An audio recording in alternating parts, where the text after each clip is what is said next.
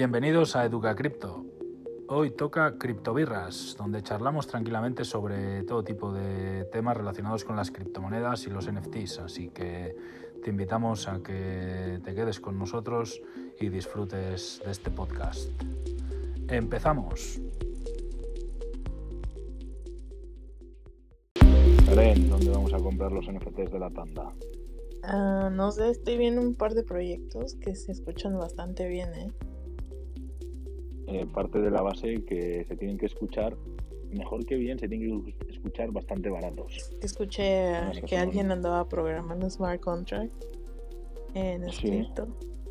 Y ahí voy a meter todo lo de la tanda. Ah, esa es buena. El token es ECT, e de Europa, C de Casa, de Tarragona. Es el token, ECT. Es el, y es, vamos, sinónimo de rug pull. Está carchado por medio. Exacto. ECT, ¿sabes? Pero tengo el respaldo de Educa Crypto.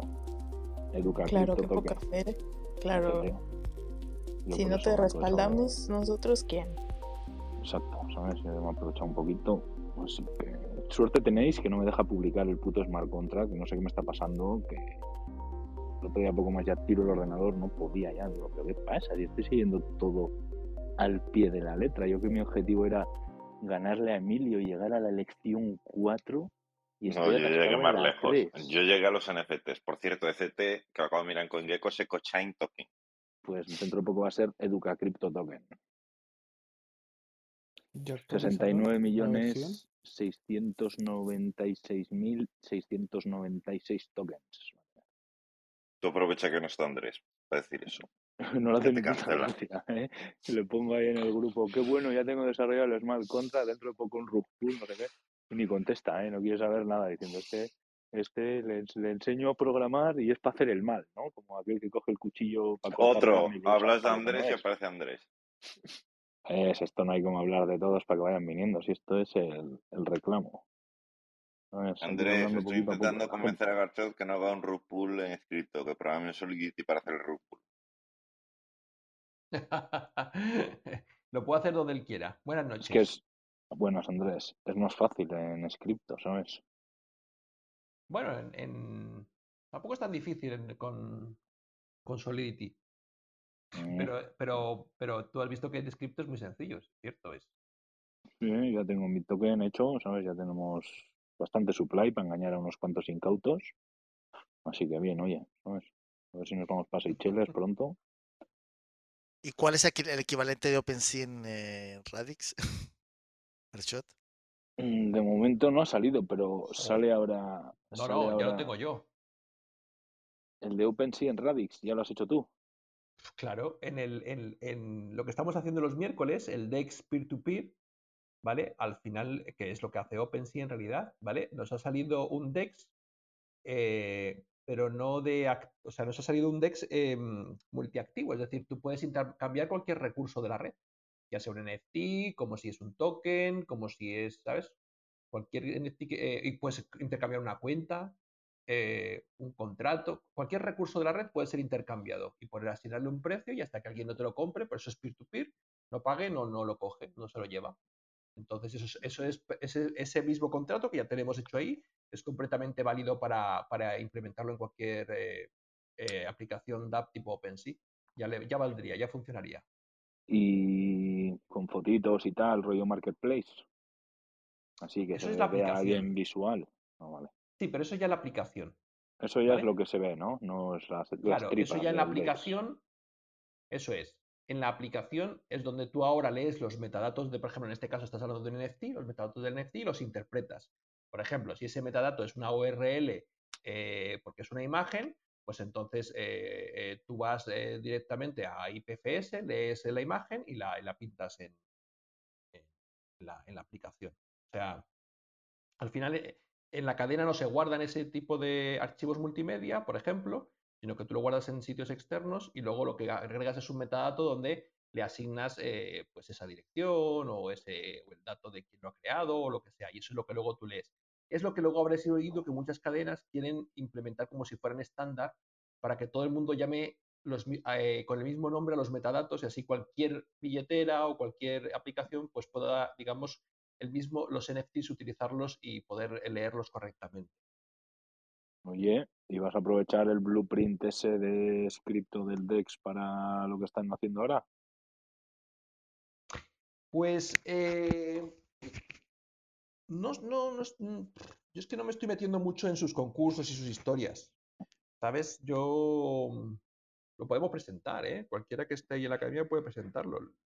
Pues te digo, Yo estoy pensando en uno, estaba pensando en otro diferente. También en un, en un, en un DEX, pero exclusivo para NFTs, pero agregando unas funcionalidades concretas que tenemos en Radix con los NFTs. Eh, y estaba pensando en eso, en implementar ese tipo, que es mucho más novedoso que lo que he hecho. De hecho, en realidad, yo la única novedad es que, digamos, el mismo contrato te serviría para cualquier tipo de activo. Pero estoy dándole vueltas, como tengo hasta el 18 de marzo, en crear otro diferente, mucho más concreto para los NFT, pero aprovechando algunas de las características y a ver si, si sale, si funciona, ¿sabes? ¿El tema de la liquidez funciona igual en Radix, eh, Andrés? Digamos, tendría que ¿A qué te refieres? A la liquidez, digamos que tengas, por ejemplo, como Uniswap o todos estos, ¿no? Digamos que tendrías sí, que... bueno, eso es, muy, eso es súper fácil, ¿vale? Porque aplicas, ya sabes, la fórmula está ahí por K igual a, ¿cómo es? A Z, ¿no? K1 por K2 igual a, em, o el token 1 por token 2 igual a K, o luego, le, pero luego tienes la versión 3 de pues Uniswap, que es más compleja. Pero ellos te lo, lo tienes incluso cuando te descargas el simulador, el ejemplo, uno de los ejemplos que viene, cuando entres ejemplos DeFi, te viene un swap de esos. Es que es tan fácil en Radix que es que no vale la pena ni. O sea, lo ponen como ejemplo. Pero a lo mejor habría que copiar ya la versión 3 de Uniswap, ¿no? Que es más compleja, donde la, el impermanent loss y todas estas cosas es un poco más suave, ¿no? No lo sé. Ya, sí, es cuestión de aplicarle eh, la. Pero, pero que al final hacen lo mismo, ¿sabes? Eh, al final es un sitio, un repositorio donde, eh, donde se mete liquidez, ¿vale? Y ahora hay personas que intercambian de forma automática, ¿no? Los, tokens. Y ahora, para lo que tú estás hablando es cómo se determina el precio de ese token de forma automatizada. Entonces ahí es aplicar un algoritmo matemático eh, y llevarlo a un código, pero vamos, pero que la mecánica es exactamente la misma. En el momento que tú vas a preguntar cuánto vale ese token para realizar el intercambio en ese instante, aplicas un algoritmo matemático que te dice, pues vale tanto, a partir de la liquidez que haya, de los movimientos, de mil historias, ¿vale? Y entonces le dices a esa persona en ese momento, pues ah, tu transacción ahora cuesta, eh, el intercambio es tanto. Que no tiene mucha más complicación. ¿Se, evita el front, ¿Se evita el front running en, Radix? Digamos, ¿hay algún mecanismo? No existe, imposible. por la propia, por la propia esencia en sí misma de la naturaleza de la red. El adelantarte una, adelantarte una transacción antes de que ocurra de tal manera que tú te llevarías la diferencia muy pequeña, pero haciéndolo muchas veces repetidas, pues tendrías beneficios. Claro, no, existe por la propia naturaleza de que no es una cadena de bloques. No es una detrás de otra. Por ejemplo, en Solidity lo que pasa es que la gente cuando va a hacer la transacción, como tiene que poner un porcentaje de variación, el que hace el front running lo que hace es eh, aumentar el precio un poquito más y se lleva esa diferencia. Le llega antes, digamos, su operación a la tuya. Porque se aprovecha de saber. Eh, no, es simplemente saber que tú has abierto, por ejemplo, un 15% de variación del precio, y entonces él se aprovecha y, busca hacer esa operación antes y pasártela a ti llevándose la diferencia. Y como es con código, se hace automáticamente. Sí, mm, hay bots en, Radix, para evitar todo ese tipo de historias, lo que hacemos es que eh, no o sea, la mecánica que están intentando implementar ahora es que no permiten que ese tipo de cosas se sepan en contrato, con lo cual tú no sabes lo que está haciendo el contrato en realidad. Pero, ¿a qué te refieres? que no se ejecuta, no lo ves. Eh, ¿A qué te refieres con lo del contrato, Andrés? Por ejemplo, eh, te pongo el caso, a ver si es esto a lo que te refieres. En Uniswap, cuando tú haces una transa o lo que sea, y le subes el slippage eh, del 1% al 3, al 4, al 5, ¿eso dices que esa orden, esa ejecución del smart contract no se ve? Claro, porque, y por eso no pueden venir. Es que la tengas tú en tu billetera para yo no exponerme, la idea, de, la idea que está planteando Radix actualmente, que nos está enseñando a todos, porque es una idea novedosa que no, no se aplica en, otras cadenas, es que, digamos, en los contratos, no, hasta que no se ejecuta, no queden rastros de lo que está haciendo la persona. ¿Vale? Para que no haya rastreo de direcciones. Entonces, yo, por ejemplo, para evitar ese tipo de historias, lo que haría es que trasladaría a la persona, a la billetera de la persona, sus órdenes. Y solamente las ejecutaría en el momento que eh, de que se, se, pudieran ejecutar. Pero, pero la información quedaría en la billetera siempre de la persona, para que nos entendamos. No quedaría la información en el contrato. Digamos que ahora, por ejemplo, en Solidity, tú, todo el mundo sabe que tú vas con 5 dólares a comprar unas cervezas. Y entonces van, compran las cervezas, digamos, antes y se llevan la diferencia. A 4,70 y te si tú no sabes lo que están haciendo las personas en el contrato, no puedes hacer ese tipo de historias. Es que antes había, había un par de proyectos o tres que manejaban esto del front running y de, repartían el dinero entre entre la gente que le metía liquidez al bot para, para operar, ¿sabes? 500 Ethereums creo que tenía de liquidez el bot. Creo que había un token que se llama Blend que te protegía contra, digamos, esos bots. No sé si existe todavía. Me apunto el término y los bots para eso. Sí, yo el, el, de el proyecto de BL, no me acuerdo cómo era, BLFI, nació esto siendo un front running que empezaron con un bot y luego tenía también, eh, ¿cuál era el otro que iba a hacer? Era front running, luego quería, no me acuerdo la otra, esto del bot. Y eh, bastante gente le metió, al final el proyecto desapareció y tal. Claro, ellos no daban eh, con la excusa de que no querían publicar información del bot para que no lo puedan rastrear, para que no puedan copiar al bot y poner en riesgo su negocio, no daban el address del bot y mucha gente sospechaba de que realmente no existía el bot ni existía hostias y que estaban consiguieron financiación en la preventa más la gente que les metía liquidez, etcétera, etcétera, y que hacían el paripé eh, diariamente cuando se cerraba el día de, de 24 horas, repartían la pasta entre la gente que había metido liquidez al pool, pero que no había ni bot ni había hostias, especulaba y decía la gente, y al final, bueno, al final desaparecieron. Así que no sé si habría bot o no habría. Pero sí, iba de front running el tema. Oye Andrés, ¿has visto el Notion? Sí, Sí, sí, eso mismo te iba a decir ahora. Bien, Jolín, súper completo. ¿Vale? Em, y entonces la idea es que nosotros vayamos aquí rellenando, ¿no? O sea, eso he dicho yo, me dicen que no. Hostia, os mato a todos, no habéis Andrés ha entendido como yo. Andrés ha entendido como yo, te explicas, Emilio, como un libro abierto. A ver, no quedamos. No, pero yo entendía que eso es un listado. A ver, lo que yo te digo lo que yo he entendido, Emilio, es un listado de temáticas y ahora yo digo, por ejemplo, métricas on-chain. Pues este me gusta, ¿no? Este de inversión. Pues ojo, y ahora explico un poquito aquí lo que yo diría, ¿no? Pum, pum, pum, pum. Una especie de guía para hacer un, podcast. Correcto. ¿O cómo? Correcto. La idea es hacer unos podcasts de entre 15 y 45 minutos cada uno. Ah, ya veis que hay algunos que en 10 minutos liquidamos y otros que en 45 minutos nos quedaremos cortos. E ir haciéndolos un poco por fechas. Una vez a la semana y como al final en una sala de dos horas nos saldrán pues dos o tres podcasts, depende de lo que nos enrollemos, incluso cuatro. Entonces, por tener una guía un poco ordenada. Entonces, empezar de cero desde cómo es la blockchain hasta ya veis que hay desde personajes de historia o hasta cómo hacer arbitraje. Pero hay que, hacer entonces, hay que hacer entonces un mini guion dentro de esos puntos. nada, de nada, de nada. Nada, de nada, de nada. Lo único que hablaremos. No, hombre, sí, un mini guion donde tú dices. Eh, y luego lo ve Garzot y dice, no, esto no, yo creo que sí exactamente Eso es, Y voy y lo tacho. y luego viene Karen y dice, ¿qué es la blockchain? Y nos pone el enlace al vídeo de TikTok, ¿sabes? Explicado en un minuto. ¿no? A ver, la idea, la idea que llevo es de ahí, pues imagínate que empezamos el lunes que viene. Entonces empezamos con qué es la blockchain, es que no me acuerdo qué es la blockchain, qué son las de aplicaciones descentralizadas. Vale, pero si es a pelo, Emilio, no, no mola para un curso. No, dejarme acabar. Es decir, vamos a empezar qué es la blockchain, qué son las dApps, ¿vale? Entonces, decimos, oye, vale, la semana que viene esto. Y entonces vamos trabajándolos uno a uno. No hace falta ahora meterse en los 151 puntos. Mm. Ah, vale, vale, ok, vale. Es decir, que como diciendo nosotros, pero tú quieres que vaya ya de forma ordenada. Claro, es decir, eh, te vas a poner ahora a meter dentro de los 151 puntos, que si no, no vamos a arrancar en la puñetera vida.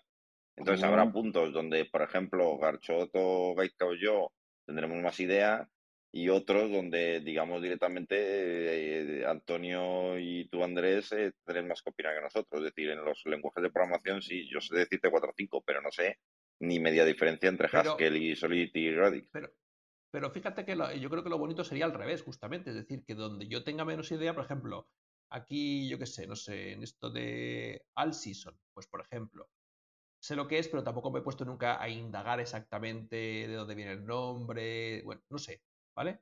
Eh, qué es lo, cómo, definir, cómo definirlo, pues a lo mejor me gustaría más meterle el pico a esto que no a otras cosas que ya me las sé. Claro, pero aquí nos estamos liando, me parece a mí, porque Emilio en realidad lo que quiere es que hoy toca hablar de All Season. Pues en la sala comentemos nosotros que es un All Season tal cual, que no vengamos con un guion o un algo desarrollado. Hombre, que miremos algo, pero no con un guion predefinido leyendo. Hombre, un guion, sea más natural. que hacerlo. En EducaCrypto no hay guiones ni, ni nada. Sí, pero que no lleguemos aquí, digamos, no, tenemos ni puñetera idea. Yo siempre me lo miro antes. Ya, pero porque Andrés es el alumno aplicado, ¿sabes? Y es el que nos resuelve luego la papeleta. Pero, ¿sabes? En EducaCrypto, en realidad, pues ya ves que no preparamos ni las salas ni, ni preparamos nada, ¿no? Entonces, lo que dice Andrés tiene razón de que si hacemos un mini guion aquí y Andrés escribe tres cosas, voy yo por detrás, le borro dos y escribo otras tres viene Karen, borra todo y pone esto porque es más esto. Luego viene Antonio y si cada uno vamos poniendo dentro de ese punto todo lo que creemos va a ser una locura terrible, me parece a mí. Pero bueno. Mucho, mucho, mucho no vamos a poner, ya te digo yo, que mucho no vamos a poner. Exacto. Estáis complicando la vida de mala manera, a lo mejor es fluir. Parecemos el PP. Emilio, lo fácil. No, pero eso, cada día se mira lo que se va se va a hablar y, joder, pues más o menos cada uno se prepara un poco lo que va a contar y, y ya está, tampoco es demasiado, ¿no? Digo yo, vamos. Así es mi pluma blanca. Yo lo que diga mi pluma blanca no son es difíciles, tranquilos. No te Emilio. Sí, pero yo entiendo lo que dice Emilio. Vale, entonces el próximo día empezamos que es la blockchain, ¿no? Y a lo mejor pues hablamos de que pues lo de las cadenas, los bloques y tal, y yo digo, pues no, pues también hay, es una DLT que forma parte de un conjunto, que hay otras mm, tecnologías parecidas, pues muy cada uno aporta ahí un poquito y se hacen 10-15 minutos, queda algo redondo, ¿no? De lo que es la blockchain, ¿no? Es decir, es hacer un curso con nuestra filosofía. Vale, sí, sí, sí, sí. Exacto. Va a salir el curso por donde quiera, puede salir. por antequera, igual sale por antequera. Y si sale. ya os modero yo, no os preocupéis. Y si sale. Como bueno, ya estamos en invierno, como te comiendo, vas a andar mal para moderar, ¿eh? No, no hemos llegado ahí, Andrés. Estamos esperando. Todavía no hemos empezado la sala, Andrés. estamos, en los, estamos en los prolegómenos. Porque esto qué es? No pronuncia más el nombre de en vano. Vale. Exacto. Oye, todavía, sí, todavía no hemos ni empezado. Yo creo que no hemos grabado ni la intro ni nada, ¿no? Cuando queráis empezamos. Ya nos vale 43 minutos de prolegómenos. Esto es las rondas previas al partido en el bar, ¿sabes? claro, no, pero bueno, también hay que. Tenemos que hablar más cuantas cosas y tal y cual, y claro, como no. Como lo hacemos todo aquí, pues aquí hay que hacerlo. Porque en el WhatsApp lo que se escribe es, se ignora todo, ¿verdad? Para eso está el WhatsApp, para ignorarlo. Sí, no, pero aparte, aparte de eso, que para llegar a un acuerdo a hablar es mucho más cómodo esto, vamos. No tengo en cuenta los 43 primeros minutos de esta sala para mañana. Gonzalo, tú ten en cuenta todo, hasta el primer minuto que ha abierto Gaisca, no, ni borres. Tenga usted en cuenta todo, mi buen amigo eh, Gonzalo.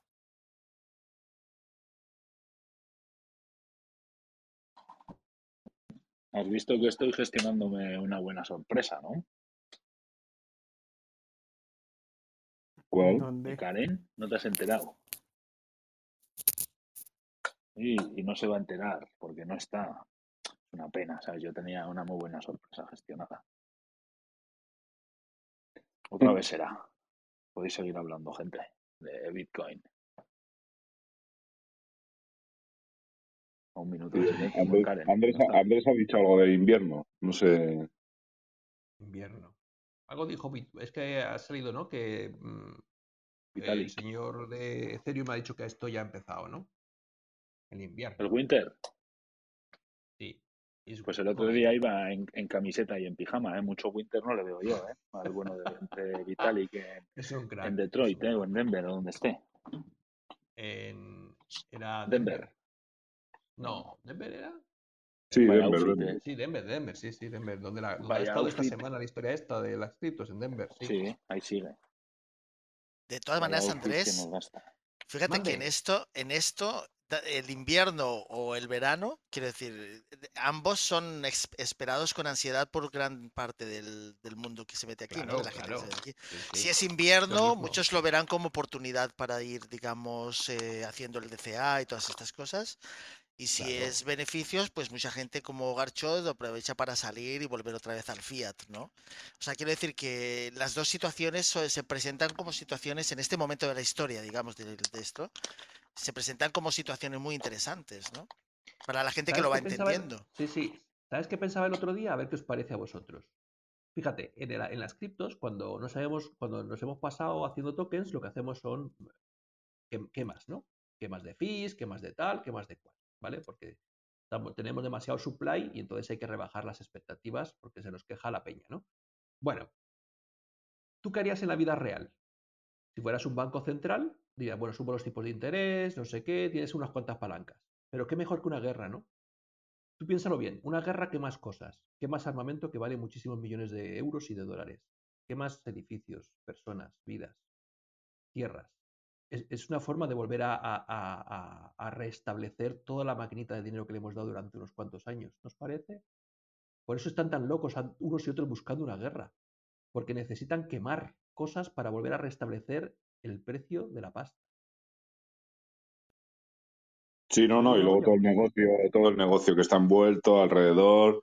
Está claro que las guerras ahora mismo son. además del negocio, yo creo que el, negocio está, está, lo hacen de todas maneras y, acumulan y acumulan y acumulan. Fíjate, yo recuerdo que con la guerra del Golfo decían que el armamento que se habían quitado unos y otros era armamento ya, digamos, obsoleto y había que de alguna forma, recuerdo de aquellas, ¿eh? no sé si de la primera o de la segunda guerra del Golfo, recuerdo que alguna vez leí algo o mencionaron algo de eso, que se estaban quitando armamento obsoleto, que lo que estaban mm, eh, mandando para allá era cosas que ya no, ya no servían y que había que quitarse de en medio porque ya tenían nuevos, nuevos cacharros, nuevos juguetes. Pero que finalmente contabilizaban, porque si tú tienes unas cuantas ojivas de bombas o lo que sea, eso te está contabilizando en un inventario y te está contabilizando como que tienes eso. Ahora, si ahora las, las explotas ese dinero, si te ha costado cada una 2 millones de euros, pues el dinero que desaparece se volatiliza inmediatamente. Pero fíjate, Andrés, que hay, hay, un problema de digamos que cuando la Segunda Guerra Mundial, digamos, el oro de Europa fluye hacia Estados Unidos, ¿no? Para pagar, digamos, los costes de esa guerra, ¿no? Cuando termina la guerra, ya no hay suficiente oro y Nixon sale diciendo que temporalmente no va a devolver el oro. Obviamente no dice que no tiene suficiente, porque habían impreso demasiado dólar, ¿no? Y digamos comienza la era fiat, ¿no? Del dólar. Eh, guerra del Golfo todavía el dólar tiene cierta hegemonía, o sea, digamos, todavía se sigue, nadie lo cuestionaba. Yo creo que en el 90, 91, 92 todavía el dólar sigue siendo una, una referencia, ¿no? Pero estamos en el 2022 donde hay una crisis del fiat. Ya no estoy hablando de Bitcoin y cripto y demás, que todavía es muy, muy, digamos, marginal. Pero tú piensas que ya hay países que están poniendo en duda el hecho de que el dólar realmente tenga validez. Estamos hablando de China, Rusia. Entonces, ¿cómo financias tú esa guerra? ¿Con qué? ¿Otra vez con oro? Podría ser, ¿no? Si está diciendo que otra vez el oro está empezando, digamos, un poco a verse, a ver, y hay movimientos al respecto. Pero hay un, hay un tema delicado ahora que Bitcoin y todo lo demás también están entrando en este, en este juego, ¿no? O sea, que es más complicado de lo que parece. O sea, sí, la guerra siempre ha servido para, digamos, hacer un reset, ¿no? Pero en esta ocasión es más complejo todavía. Con la información fluye de manera más rápida, Internet ya existe de una manera mucho más consolidada, ¿no? O sea que hay que verlo, es más difícil de saber un poco por dónde va a salir, pienso yo. ¿eh?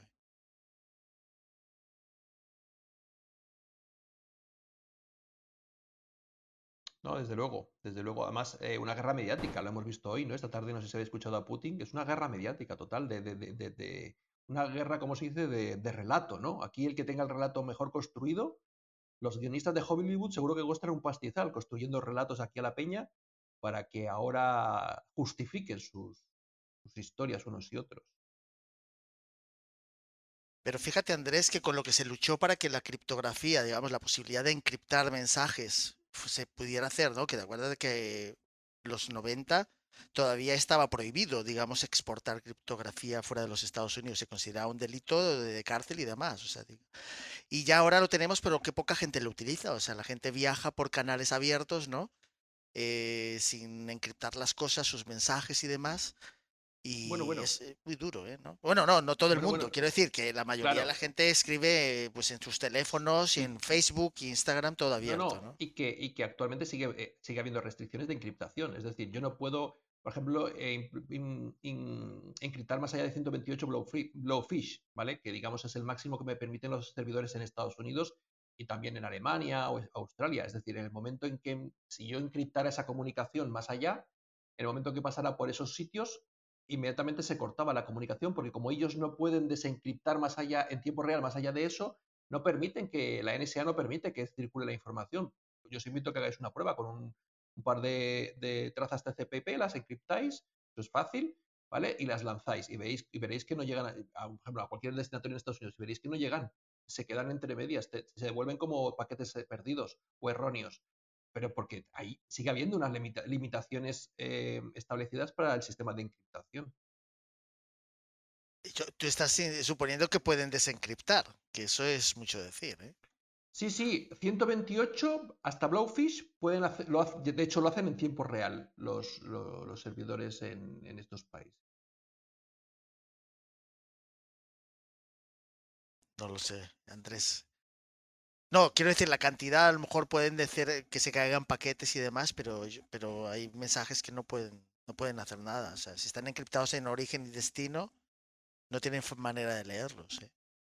Con un RSA 4092 o algo así es imposible. Eh, bueno, me, me estás, sí, pero me estás hablando cosas que tú no puedes encriptar. Sí, sí, así sí está claro, pero que tú no puedes encriptar eso un paquete TCP/IP normal, ¿sabes? Porque te lo devuelven, los servidores conforme pasan te los van devolviendo como, como denegados, ¿vale? Entonces, eh, otra cosa es que tú dentro de esos encapsules un mensaje encriptado, como tú estás mencionando, con un RSA y tal. Eso sí puedes hacerlo. Pero me refiero que por, por, por estándar, en el TCP/IP normal, tú no puedes enviarse. O sea que sí que hay cierta- ciertas limitaciones a la hora de utilizar la encriptación actualmente.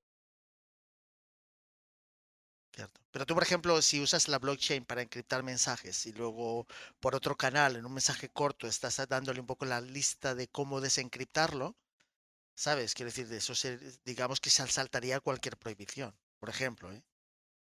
Claro, de hecho, el, problema que tienen es que la blockchain se salta sus prohibiciones porque es una capa por encima de Internet. Aunque navega por Internet, digamos, surfea por encima de alguna forma y entonces eh, en, reali- en realidad lo que hace es que Internet como que encapsula esa capa y entonces pasa, pasa completamente.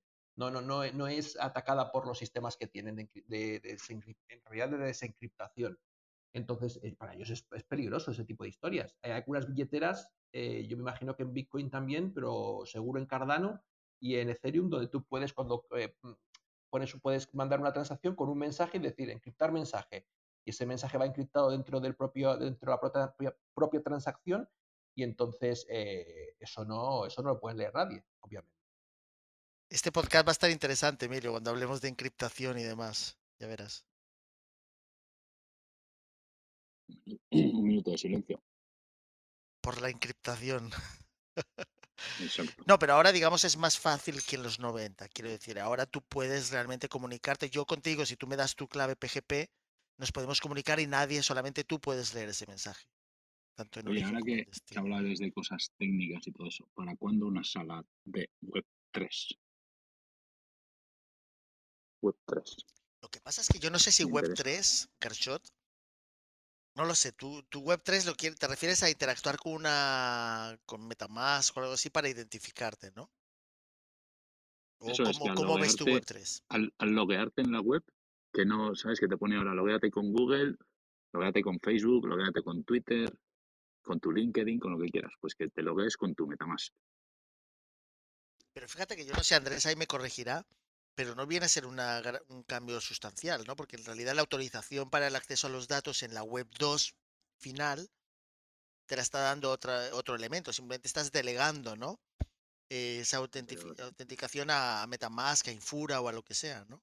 Claro, pero de, esta manera, ¿cómo nos cambiaría la cosa? Delegando a un Metamask, a cualquier wallet, a una Yoroi, a una wallet Radix, a lo que sea, en vez de delegar nuestros datos a Google o a Facebook, porque es que el otro día escuché un podcast de privacidad, es de un canal de cripto que habló de privacidad, y te entra miedo de cómo utilizan todos y cada uno de tus datos, de cómo utilizan tus búsquedas de, yo qué sé, me duele la espalda, te empiezan a recomendar movidas, como hacen microcampañas de 25.000 anuncios de una campaña segmentados por eh, mujeres solteras con un hijo o viudas o tal, se aprovechan de las emociones de la gente. O sea, es decir, tú estás pasando un mal momento de depresión porque se te ha muerto no sé qué, te meten productos relacionados para a gente que tiene la mentalidad débil en ese momento, tal. O sea, flipas como es un podcast que es una tía que lleva analizando datos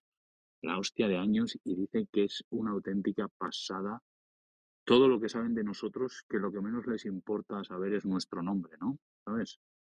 Entonces, pues bueno, de ahí la Web3 igual puede hacer cosas que estos actores de ahora mismo no pueden hacer, ¿sabes? Los que estamos delegando nuestros datos, ¿sabes? Pero Garcho, tú, por ejemplo, cuando tú te, metes, por ejemplo, en Clubhouse, no deja de ser una base de datos que te reconoce como el usuario final que tiene autorización para, digamos, con este avatar que tienes, y demás, ¿no? Que puedes utilizarlo. Pero eso es una base de datos, digamos.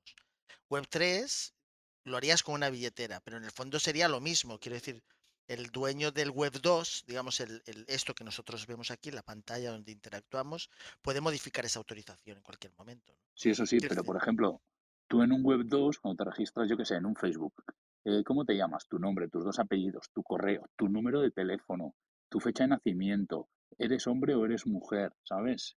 Qué intereses te gustan, qué no sé qué. Claro, tú ahí para meterte en una web 2 no tienes ni que hacer el registro. Facebook se los da y listo, ¿sabes? Se los da y punto. Pero claro, tú para meterte en una web con una web 3, con una eh, wallet cripto, nadie sabe si eres hombre, si eres mujer, los años que tienes, cuándo has nacido, tu número de teléfono, ni nada de nada, ¿no? ¿Sabes? Que nos quitamos una cantidad de exposición de datos para que hagan mal uso de ellos, que sería la hostia, ¿sabes? Es que ese podcast lo escuché el otro día y flipé.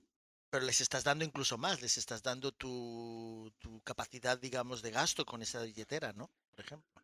No, porque tú puedes tener diferentes billeteras o dentro de una billetera tener diferentes direcciones, ¿sabes cómo te digo? Entonces, ahí puedes cuidar muchísimo más tu privacidad, ¿sabes? Fíjate que decían hasta el punto de que lo más fácil que podían hacer con tu teléfono, con tu dirección, con tu tal, el dato más irrelevante para ellos era tu nombre porque era lo que más fácil pueden conseguir con todos los datos que les has dado, ¿sabes? Como Google nos tiene traqueados eh, cuando entras a un centro comercial, a una tienda, a otra tienda, cuántas veces visitas esa tienda. O sea, a mí que Google me ponga, eh, cuando enciendo el coche, te dice, tienes 100 kilómetros hasta casa. Hostias, es que me acojono, ¿sabes? ¿Por qué sabe Google que esa es mi casa? Porque mi coche duerme todas las noches ahí. ¿Sabes? Google saber eso? Yo este fin de semana le preguntábamos, que eh, tenemos el, siguiente fin de semana eh, libre porque los niños tienen varios días libres de vacaciones en el colegio y le digo, y queríamos ir a algún sitio, ya que hemos salido de la pandemia y que ya hemos pasado el coronavirus y todo esto, pues salir a algún lado. Y entonces estuvimos hablando así en la mesa con los niños a ver qué les apetecía hacer o dónde querían ir. Y comentamos varios sitios y luego eh, al final vamos a ir a Barcelona un par de días pero claro, como lo escuchó todo Alexa, luego todo, todos son anuncios desde ese momento. Claro, claro. Pero porque ya Alexa lo escuchó todo, que es la que está allí presente. Y tu móvil, que lo tienes encima de la mesa y todo, ¿sabes? Y al final coges y dices, hoteles en Barcelona, y dices, pero si es que he hablado de esto hace una hora y hasta hoy no había hablado de Barcelona en los últimos siete años, ¿sabes? O sea, de repente... Pero también te voy a decir una cosa, coges... Gracias a eso tenemos muchos servicios gratuitos. Sí, bueno, con, eso no lo estoy justificando, ¿eh? Pero que, que, de gratis no es nada, ¿no? Porque a mí qué gracia No, no, no, claro. ¿Qué gracia Eso me es, hace? que gratuitos entre comillas, porque Eso es. Mira, eh, hasta donde yo sé, que es un dato a lo mejor de prepandemia, ¿vale? 19 por ahí, em, más o menos cada uno de nosotros, em, Facebook estaba sacando en el mercado, unos, el mercado legal unos 70 euros por cada persona. 70 euros año, ¿vale? Multiplica todos los que tiene Facebook. Claro. Por eso te digo Es en el mercado de datos legal. Ya no te estoy hablando de mercado de datos ilegal, que eso es otra historia. Facebook, em, más o menos allá por 2016, 2017, mm, simplemente cuando tú te dabas de alta, ¿vale? Y realizabas las primeras mil acciones, hacía un análisis eh, psíquico de ti, ¿vale? Un perfil, un perfil completo, y era capaz de, sin que tú siquiera supieras, tú como persona ni siquiera supieras, ellos eran capaces de saber tu orientación sexual, orientación política, Claro. tu mm, concepción de vida, etc. Pero sí, y, dicen que incluso uno mismo ni siquiera se había autodefinido, que tú dices, joder, pues yo no, tampoco sé muy bien todavía, ellos ya con tus mil primeros clics en la web sabían exactamente un perfil completísimo que vamos, que, que ningún psiqui- vamos, que ningún experto psicólogo forense podía, podía sacar. Que tú De la cantidad de información que saca con nuestros clics. Claro, de ahí viene que, que yo qué sé, estás eh, haciendo cualquier tontería en Facebook, en Twitter o en Instagram o donde sea y te van poniendo cositas de, yo qué sé, de tipos de comida o de fotos de algún tipo y tal. Y de la que pinchas en una, ya te mete el algoritmo todas esas fotos y ya te empiezan a salir anuncios relacionados con eso que dices, es que qué cojones, ¿sabes? O sea, entonces al final nosotros estamos luego- pagando el precio. Claro, y, ahora- y el siguiente, pero bueno, esto ya está, ya ha quedado obsoleto un poquito, por eso Facebook va de capa caída, porque esos datos ya, digamos, como hay más que los recogen, no solo Facebook, pues ya no valen tanto. Pero ahora el siguiente gran mercado donde se están disputando las empresas esta historia es el mercado de los datos médicos. Eh, nos están vendiendo nuestros datos médicos Claro. como si fuera. ¿Y de dónde Pero los es que sacan? es- de, las pulse- es- de las pulseras, Es que eh, eh, es de donde más te de atacan. los a relojes ti, o sea, inteligentes. es donde más eh, todos este tipo de es que es lo que hablaba el otro día la chica esta que era eh, la privacidad y de los datos y todo eso y el del podcast pues lo llevaba un poco a la privacidad de cripto a la web 3 y a todo eso no y decías claro al final dónde nos atacan ellos saben dónde somos más vulnerables y es donde te meten todo ese tipo de publicidad es donde se aprovechan de ti llamadas de repente de tal de otro sabes y dices esto qué cojones está pasando aquí sabes entonces Claro, mira, em, eh, la que sí ha revelado sus datos es Apple, ¿vale? Y vosotros sabéis que con el Apple Watch este, por ejemplo, mm, ya varias, eh, bueno, varias no, la mayoría de las grandes sociedades eh, médicas de, de cardiología han aceptado el tema de, de que el, es cierto que el Apple Watch te detecta eh, cinco días antes que tengas un, que, va- que vas a tener un infarto, eh, eh, parece ser que detecta años antes que vas a tener, por, por los movimientos espasmódicos de tu mano, detecta que vas a tener Alzheimer y cosas de estas, ¿sabes? O sea, es una pasada la cantidad de datos que recogen con los cacharros. Bueno, pues parece ser que eh, China, con las Xiaomi famosas, las Mi Band estas o las, ¿sabes? Que, que yo creo que es que el, el porcentaje altísimo de la población de todo el mundo tiene un cacharro de estos puesto en la mano. Em, estaba controlando la población china precisamente y sabían dónde había focos de coronavirus. ¿Por qué? Porque toman más datos de los que nos presentan. Y entonces, dato de temperatura más ritmo cardíaco, perfectamente podían distinguir un coronavirus, al menos en un porcentaje muy alto donde no lo era, por ejemplo. Entonces, este tipo de metadata, o de big data, mejor dicho, eh, que, que aquellos como gente fuerte como China, que además no tiene ningún tipo de impedimento legal, pueden llevar a cabo, pues es un sistema de control brutal que pueden llevar para con las personas. Pues vamos, pues, increíble. Control- Claro, la Web3 ¿qué viene a hacer? Viene a, para mí, a descentralizar las cosas. Cuando tú descentralizas, entonces eh, pasas a ser responsable de tus datos.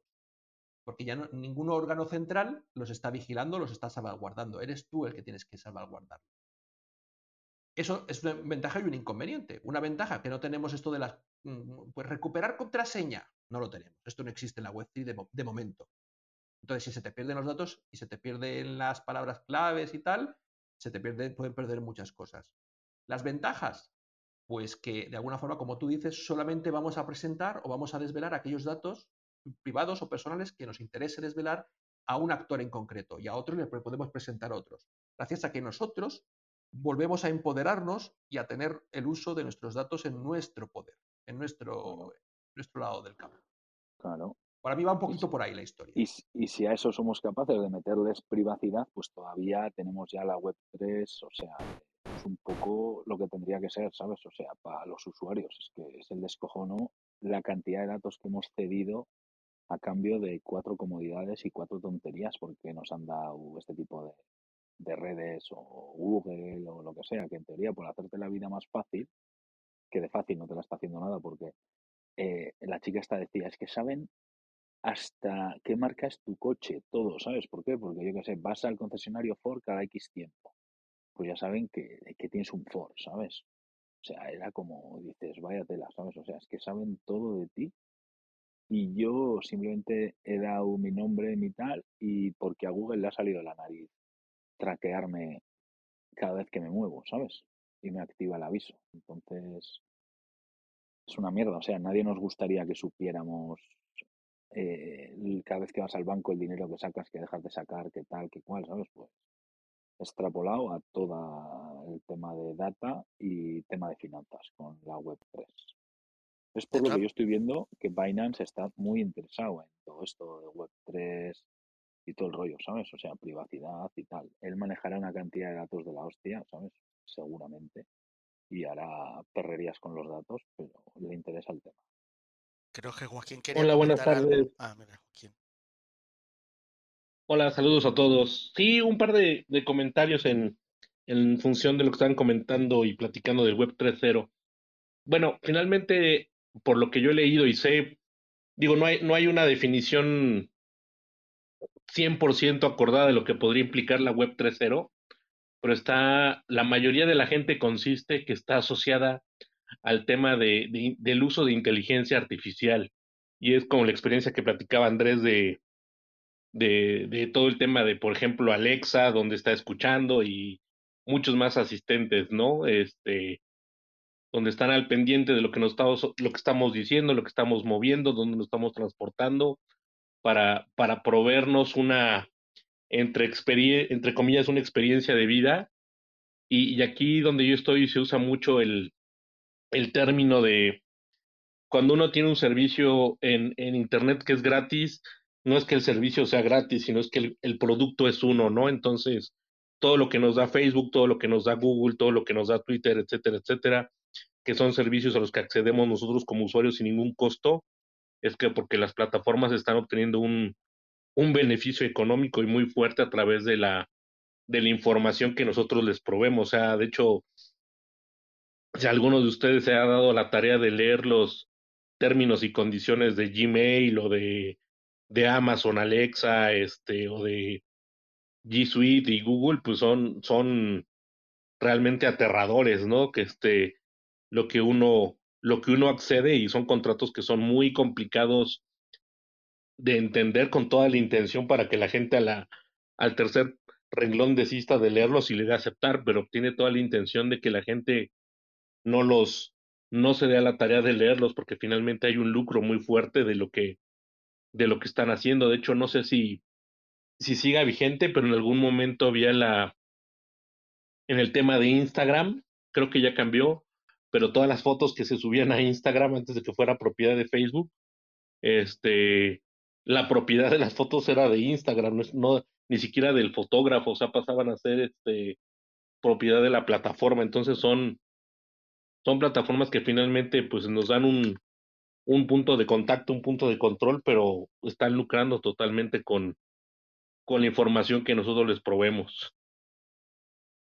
Interesante lo que comentas, ¿no, Joaquín? Porque la verdad que sí es cierto. Yo, yo lo que escucho más con Web3 es la forma de identificarse o autenticarse, digamos, en el, en el lugar correspondiente, ¿no? Eh, si además va a tener eh, temas de inteligencia artificial y demás, bueno, pues puede tener su sentido, ¿no? Pero también tiene su, su peligro y sus ramificaciones, creo yo, ¿no? Yo, por ejemplo, con el tema de la autenticación, no sé si Andrés tú lo has visto, quiero decir, si tú, por ejemplo, te identificas con una billetera de Metamask, pero la información sigue existiendo en la web, cuando tú ya no estás dentro, quiere decir que eso no, deja, de ser... no deja de ser... Me escucho con retorno. Me escucho con retorno, espera. Gustavo. Gustavo, espera. Perdona, Gustavo, es que tenías abierto el micrófono y cada vez que hablaba me escuchaba. Lo que quiero decir es que mm, si es solamente autenticarse, o sea, utilizar usuario y contraseña utilizando una billetera o la que, lo que sea, ¿no?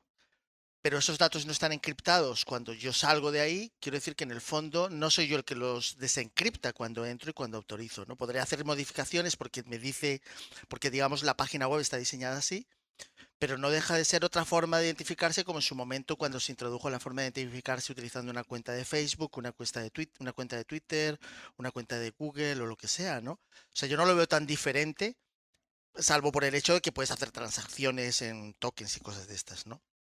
No sé, Andrés, ahí me gustaría ver cómo, cómo lo ves tú, porque yo no lo veo tan diferente. No, efectivamente, no, es que no es nada diferente, como tú mismo indicas, Antonio. Es más, cuando a veces con Metamask te dice, tienes que firmar el contrato no sé qué, no sé cuántos, ¿sabes? A veces tú dices, ¿pero por qué? Si no, se debería, sí, porque se quieren quedar con la información. Quieren de alguna forma que tú autorices que ellos se queden con el traqueo de esa información para saber que tú has entrado, que te has, pasado por allí, por qué no has comprado, luego te pueden mirar a ver si es que, a ver si es que has ido a otro. Imagínate que tú entras en un, en un, DEX, ¿vale? y ellos te dicen, vale, entra con Metamask.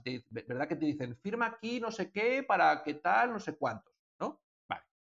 Tú firmas ahí. Pues ya con eso les estás autorizando a que se queden con tu llave pública o con tu key pública para que de alguna forma ellos luego puedan mirar si no hiciste ninguna compra allí, no hiciste ningún exchange, luego ellos van y miran a ver si después tú fuiste con esa cuenta a otros sitios a comprar. ¿Y qué compraste? ¿Y por cuánto compraste? Esa información actualmente te lo digo porque lo sé por el mundo Cardano, se la, están guardando y la están utilizando los, los DEX para, para, mejorar sus propias infraestructuras.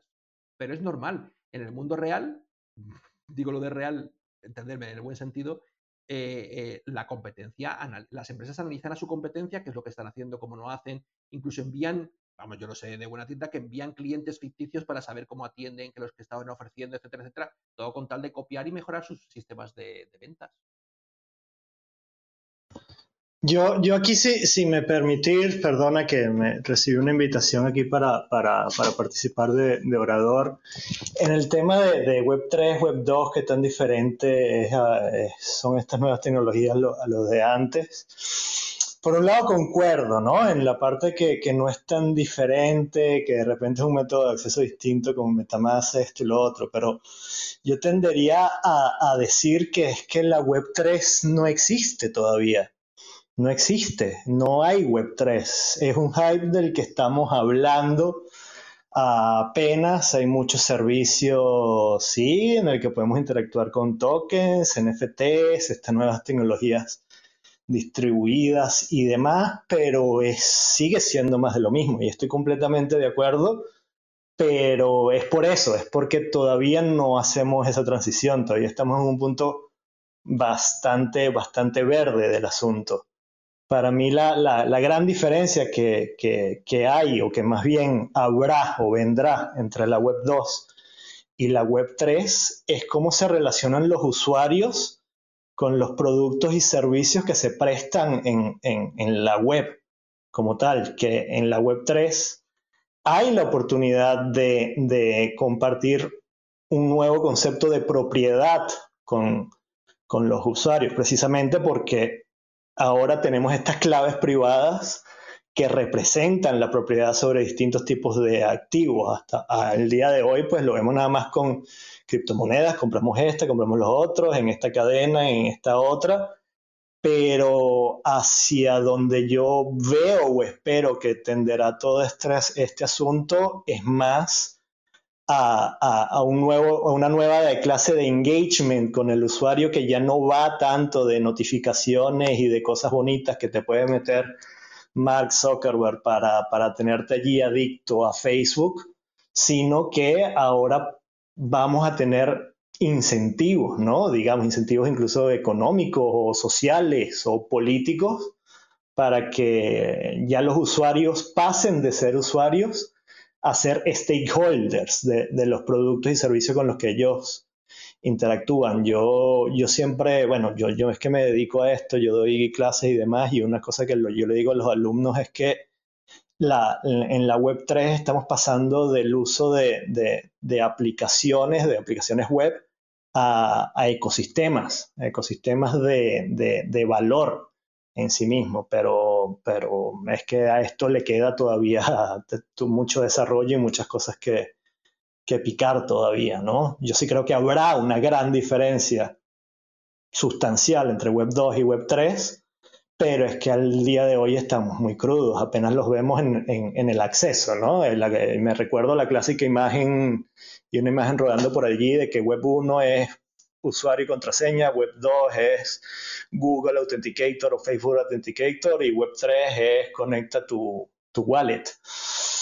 Esa no es la diferencia entre estas, entre estas tres webs, ¿no? Yo creo que hay una diferencia mucho más profunda y esa imagen lo que representa es simplemente cómo, cómo, cómo accedes tú a la web, cómo te autentificas tú como, como usuario, como stakeholder, como lo que sea.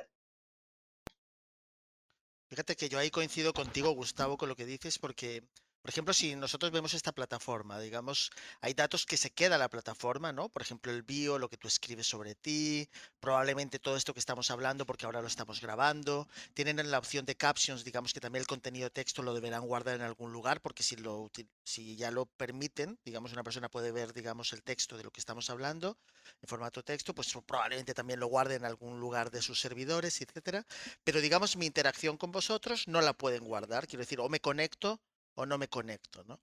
Pero digamos, en la, la, web ha, ido a un, a un, punto en el que trata de acumular todos los datos posibles para crear, digamos, un perfil del usuario, pues para poder monetizar. Como se decía por aquí, decía Joaquín, pues el productor es tú porque tú pues tienes unas necesidades y ellos vienen a cubrírtelas, ¿no? Como ha dicho Andrés, Alexa me escucha y entonces de repente me salen ya todo tipo de opciones para mi viaje a Barcelona, ¿no? De, de, de, de toda índole, ¿no? Entonces digamos que a lo mejor y ahí dices, es muy interesante, Gustavo, lo que dices. Yo coincido contigo. Eh, creo que si Web3 es, identificarte con una, carta, una billetera de unos tokens, pues muy mal. O sea, quiero decir, no habremos hecho absolutamente ningún avance. Bueno, sí, te permitirá a lo mejor comprar de una forma entre, descentralizada porque tú controlas de en cierto modo tu riqueza, porque la puedes mover entre cadenas. Digamos, es algo mixto, ¿no? Pero mientras siga existiendo un servidor donde se almacena todo, ese punto de, almacenaje es controlado por el dueño del servidor. Quien tiene las llaves del servidor, que no eres tú, puede acceder y cambiar lo que quiere, te puede dar acceso a otra persona o alguien puede hacer un exploit y entrar y hacer como si fueras tú, porque en el fondo hay, una, hay un momento en el que tú ya no estás, pero eso sigue existiendo, ¿no? Yo siempre pensé que era una lástima haber perdido la oportunidad, por ejemplo, con todos los teléfonos móviles que tiene la gente y demás, que en realidad tú eras eres el dueño de toda tu información y en tu interacción con los demás es en ese momento que pueden verlo, pero en el momento que te desconectas ya no existe ahí, ya no lo estás compartiendo, ¿no? Y ahí digamos que me gustaría más y me parecería mucho más interesante el introducir otros temas y cuando te conectas existes, cuando no te conectas no existes, no está compartido para su uso, ¿no? Y tú das acceso en cada momento dependiendo de la interacción que vas a llevar a cabo, como aquí yo por ejemplo cedo mi voz o todos cedemos nuestra voz y hablamos e interactuamos, pero en realidad nadie es dueño de lo que vamos a decir en el futuro, digamos, lo que decimos ahora entre nosotros queda grabado, de alguna manera tácitamente autorizamos a que quede grabado, pero si no volvemos a, conectarnos, pues ellos no pueden recrear esa situación, ¿no? somos nosotros, todavía pertenece a nuestra parte. O sea que yo hablaremos más adelante, Garchot, como propones del Web3, va a ser interesante, pero si se ha quedado solo en utilizar un Metamask, utilizar una billetera para comprar y para que sea más fácil comprar, pues, pues estará bien, interesante, pero que no, no es una gran revolución desde mi punto de vista.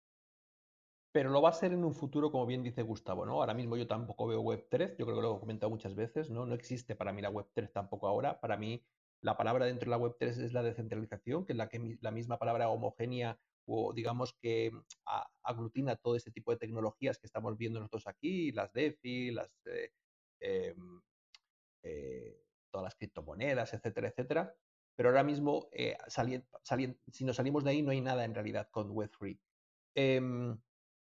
porque en realidad no hay nada descentralizado. Lo que sí es cierto es que es el, es el digamos, lo que sí me he dado cuenta yo que es el, eh, ¿cómo lo diría? Em, el caviar o la guinda que se quieren quedar todos los grandes actores de esto. ¿Por qué lo digo? Porque si os habéis fijado, en los últimos Layer 1 que hemos analizado y algunos más que conocemos, sus proyectos, digamos, propios del Layer 1, ¿vale? No aquellos que te dejan hacer a ti y tal, no, los que ellos hacen como empresas, o fundaciones o lo que sea detrás de esos layer 1 son privacidad, ya sea para empresas o para el público en general, bridges y luego identidad digital. Casi todos o gobernanza, ¿vale? Casi todos se quieren quedar con esas manzanas. Esas no te las quieren soltar a ti como usuario, me refiero como desarrollador. Los bridges te lo ponen muy complicado. El tema de identidad digital y gobernanza quieren controlarlo ellos porque no quieren dejarte y soltarte esa, esa, esa manzana para que tú la muerdas, ¿vale? Entonces, ¿por qué? Porque obviamente ellos son conscientes de que por ahí es por donde van la verdadera riqueza o los verdaderos desarrollos interesantes en un eh, medio largo plazo de todo este tipo de soluciones descentralizadas. Pero fíjate, Andrés, que todos al final quieren el contenido. Yo sería mucho más, eh, esperaría más que no hubiera contenido compartido. Solamente cuando tú te conectas, existe contenido el que tú quieras dar en ese momento, pero no queda, excepto si tú, digamos, das de alguna manera una autorización, autorización expresa de que ese contenido ya, Antonio, yo entendí lo que tú has dicho, lo que pasa que, claro, si estamos viviendo en este mundo donde una cadena, en teoría, es eh, inmutable y además accesible a todo el mundo, es difícil que no quede rastro, de hecho es una de las virtudes que sabemos que es buena para eso, de que queda rastro. Entonces es difícil que no quede rastro de tus actividades dentro de la misma. ¿Sabes? Es que parecería una ironía o en sí mismo, o sea, que no... Son de esas cosas que, ¿cómo le das la vuelta a la tortilla? Tú por una parte quieres que, la, que sea, que sea eh, visible para todo el mundo, para que sea transparente, pero por otro lado no quieres que quede constancia de lo que tú estás haciendo. Uf, es que las dos cosas, cosas casan de forma difícil, ¿eh? No, yo entiendo el, punto, pero fíjate que, que, siempre estamos gravitando hacia ese punto, ¿no? De acumular cuanto más datos mejor, big data, analizar ese data, utilizar ese data, monetizar ese data, ¿no? Cuando realmente si hemos llegado a un punto en que hemos conseguido que prácticamente una gran cantidad de la población tiene un dispositivo que es, es un mejor ordenador que lo que teníamos en los 90 o principios de los 2000, en realidad no tenemos por qué pasar esa información a alguien para que lo monetice, ¿no? Es verdad que es el modelo que existe ahora, yo no lo niego, es el que se está utilizando y es el que se está monetizando y gracias a que se ha monetizado, pues es el, eh, ha permitido que crezca, ¿no? O sea, sería absurdo negarlo, ¿no? Pero ya hemos llegado a un punto en que podríamos intentar volver a ceder al, usuario, digamos, la, la, custodia de su propia información, que es un poco en realidad que es lo que es Bitcoin. O sea, si yo tengo mis llaves privadas, solamente yo puedo moverlo. Otra cosa es que esté en un layer que hemos decidido que es inmutable y demás, pero, pero soy yo el que decide la transacción, ¿no? Pero me da a mí la sensación de que se está buscando seguir en ese, en ese modelo de acumular cuanta más información mejor para poder ofrecerte el producto final, digamos, por un modelo de negocio que es el que hemos vivido siempre. No lo sé, a ver hacia dónde vamos. Pero sí, está, todavía estamos yendo hacia algo así, ¿no? Como dices tú, Almo. Claro. Por eso lo que decía al principio del todo, retornamos al comienzo de cuando yo llegué, de que cuando me preguntaba Garsot por este DEX para un concurso que está haciendo Radix y tal, em, a mí se me había ocurrido una idea, ¿vale? Para intentar traerme a la billetera, ¿sabes? Que no quede en el contrato. Es lo que busca Radix, ¿no? Que no quede en el contrato la información, no quede expuesta tu dirección sino que todo eh, lo tengas tú en tu billetera, en tu mano, en tu poder, y tú expongas solamente aquello que tú quieras en un momento dado exponer, pero no tu dirección, en, tu dirección en ningún momento, eso, eso, eso es inviable, sino solamente, digamos, aquella patita que tú quieras que se vea de, tu ser, ¿vale? Yo creo que es un paso más, hay que dar muchos más pasos obviamente, pero es un paso a, eso que estamos, eh, digamos, hablando de intentar salvaguardar nuestra privacidad pese a estar viviendo en un entorno completamente abierto y transparente. Pues eso suena interesante, Andrés, la verdad. Tengo un ejemplo medio hecho, estoy terminando de perfilar para cuando terminemos el DEX este que estamos haciendo en la tutoría los miércoles, el siguiente va de identidad digital y tengo un ejemplo hecho que ya os lo mencioné, que es con el tema de la eh, de soy mayor de 18 años, comprar alcohol, ¿vale? La idea es que una persona que tiene una identidad digital no tiene por qué enseñar su carnet de identidad. En otros sitios no sé cómo se llama, cédulas o ¿no? en otros países sudamericanos y tal. Es, el carnet ese que te identifica como persona, que dice cuál es tu número, cuál es tu nombre, quién es tu papá y tu mamá, dónde naciste, cuál es tu fecha de nacimiento, etcétera, etcétera. No, no sé cómo se llama en otros sitios. En España se llama carnet de identidad. Entonces, tú cuando vas a una tienda, en el mundo físico, a comprar alcohol y creen que tienes menos de 18 años o estás ahí ahí, pues entregas tu carnet y entonces ellos miran, ven tu fecha de nacimiento, tu día, ven tu nombre, o sea, les entregas, digamos, toda tu información y dice, ah, vale, vale, eres mayor de edad, venga, pues puedes comprar. En el ejemplo que yo propongo, en una identidad digital, es donde aunque tú tengas, digamos, toda la información guardada en un, metadato, tú solamente mostrarías un, dato que es, que es sí soy mayor de 18 años. Ni siquiera qué edad tengo, simplemente el hecho de sí soy mayor de 18 años. Claro, obviamente esto tendría que habértelo certificado una, un, algo, una entidad certificadora, la que fuere, ¿no? Pero la idea sería eso, de que tú cuando estás en el mundo real, a esa persona que tienes delante, tú no tienes que darle todos tus datos, simplemente aquel dato que necesitan. Y en este caso, solamente es sí, esa persona es mayor de edad, punto. Ni siquiera la edad que tienes, ni cuándo naciste, ni nada por el estilo. Es un poco la idea. A ver si soy capaz de terminarlo y así ya este miércoles no, el siguiente miércoles empezaríamos con los alumnos a, ver cómo, cómo, implementar ese tipo de contratos de, identidad digital.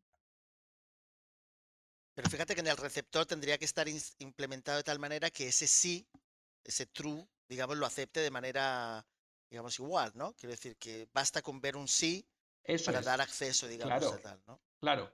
Bueno, eh, ahí es donde hay que seguir puliendo la historia, ¿no? Yo ya tengo pensado en mi mente pues más o menos que habría unas entidades certificadoras, luego habría ciertos actores, digamos, las personas, por ejemplo, imagínate el del bar, podría eh, suscribirse a entidades certificadoras que fueran de su confianza.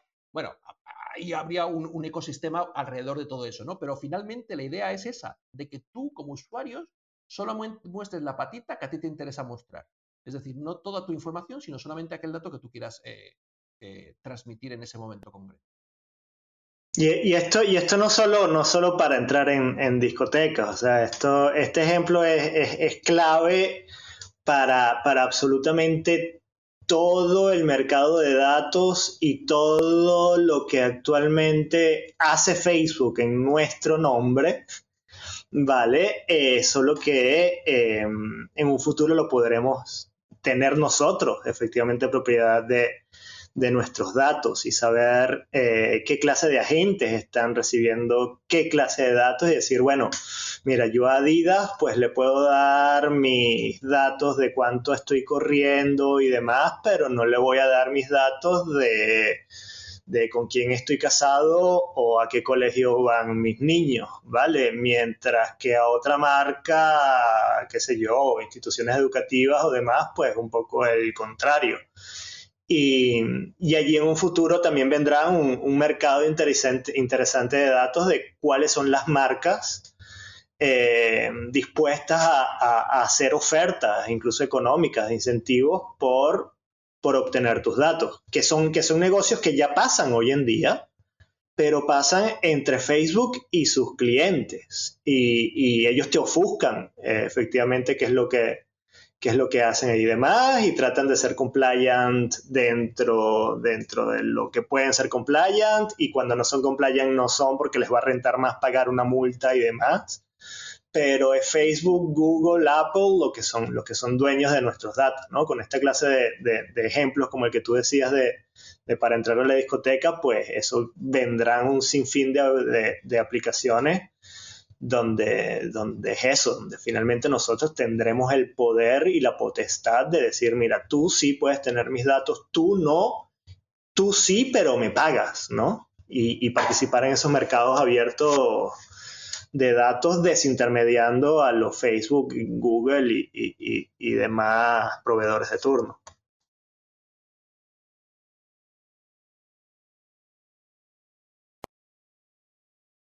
Vaya melón abriste, Garzot. ¿Has visto? Hay que crear un poquito de salsa aquí en el ambiente. Está bueno. Yo creo, Garchot, que la mayoría de la gente navega por internet poco muy confiado, ¿no? Digamos, pues bueno, tiene su usuario aquí, allá, pero no sabe realmente lo que hay detrás, ¿no? Y está bien, ¿no? Quiere decir que sea así, no hace falta. Pero muy confiado o muy ignorantes, entre comillas. Bueno, yo no quería utilizar la palabra ignorante, porque puede, no, quiere decir que sea ignorante, sencillamente que eh, decide ignorar lo que pasa detrás, ¿no? yo, diría que muy confiadamente ignorante. Eso, porque al final, o sea, eh, queremos ignorar ciertas cosas que nos dan igual. O sea, ¿quién de todos nosotros, se, cada vez que se registra en algún sitio, se lee todas las condiciones generales? Pues fíjate que yo descubrí, Garchot, al principio de los 2000. Fíjate que al principio de los 2000 todavía había sitios web que guardaban las contraseñas, por ejemplo, en texto. 2007, te estoy hablando, 2007, 2008. ¿eh? Cuando todavía ya había encripta, cuando ya había encriptación, que es verdad que se utilizaba una encriptación muy que ya está demostrada que no es válida, que es MD5. Y yo me acuerdo que haciendo pruebas, en, tenía un servidor, digo, vamos a ver cuánta gente utiliza la misma contraseña en otros sitios, ¿no? Entonces tú veías, tú como, como, digamos, dueño de la base de datos de esa web, podías ver, digamos, todas las... No veías la... en, este caso no veías directamente la contraseña, veías, digamos, la, el hash MD5, ¿no? Y bueno, pero era muy fácil, ya estaban rotas muchas, ¿no? Hasta que una persona hubiera puesto, hubiese puesto una contraseña de hasta 6, 7 caracteres, están todas ya no es nada seguro. 6, 7 caracteres no es seguro. Yo creo que Gandrés se han hecho ya las, todas las, eh, las, contraseñas de 6 o 7 caracteres ya están, ya se existe el hash, ¿no? De todas ellas. Existen bases de datos con todas ellas. Entonces, si tú estás detrás de esa base de datos, ves si ese hash existe, pues ya sabes la contraseña, ¿no? Y entonces, si sabes la contraseña, la puedes utilizar en otra web. Pues te, puede, te sorprenderá, pero había un 50% que la utilizaban en sus emails y las utilizaban en otros sitios. La misma contraseña que habían utilizado en un sitio web completamente marginal. O sea, digamos, esa, el, el, hecho de que ahora, por ejemplo, tú digas, bueno, pues ahora vamos a utilizar eh, las llaves privadas. Pero es que al final esas llaves privadas lo que van a dar es una especie como de token para entrar en esa web diciendo que tú eres tú, como ha dicho Andrés. Yo tengo soy mayor de 18 años. O yo soy el usuario que puede manejar esta cuenta en Clubhouse. Por ejemplo, si Clubhouse... Eso. Pero al fin y al cabo, tú como el dueño de esa base de datos puedes manipular esa información y dártela a ti mismo con un cambio muy sencillo en un SQL o como lo funcione, ¿no? Pues es ahí donde veo yo, digamos, la desconexión entre la garantía que te dan las llaves privadas y lo que es de verdad el poder acceder a tu información. Si no existe posteriormente un uso de la encriptación para poder hacer todos los movimientos de esa, de esa cuenta, pues es, en el fondo no significa nada, ¿no? No, ya va, ya va. Aquí, aquí difiero un poco contigo, porque una cosa es la contraseña, porque yo cuando eh, eh, establezco mi contraseña, esta contraseña se, guarda efectivamente en, en, estos servidores privados, que luego cuando yo voy a hacer login, ellos hacen un check de que la contraseña que yo meto es la contraseña que ya yo había guardado antes o la encriptación correspondiente y demás, ¿vale? Eso es como funciona eh, el, autentificado en base, en base a credenciales de nombre de usuario y contraseña. Cuando hablamos de, llaves privadas es ya otra cosa.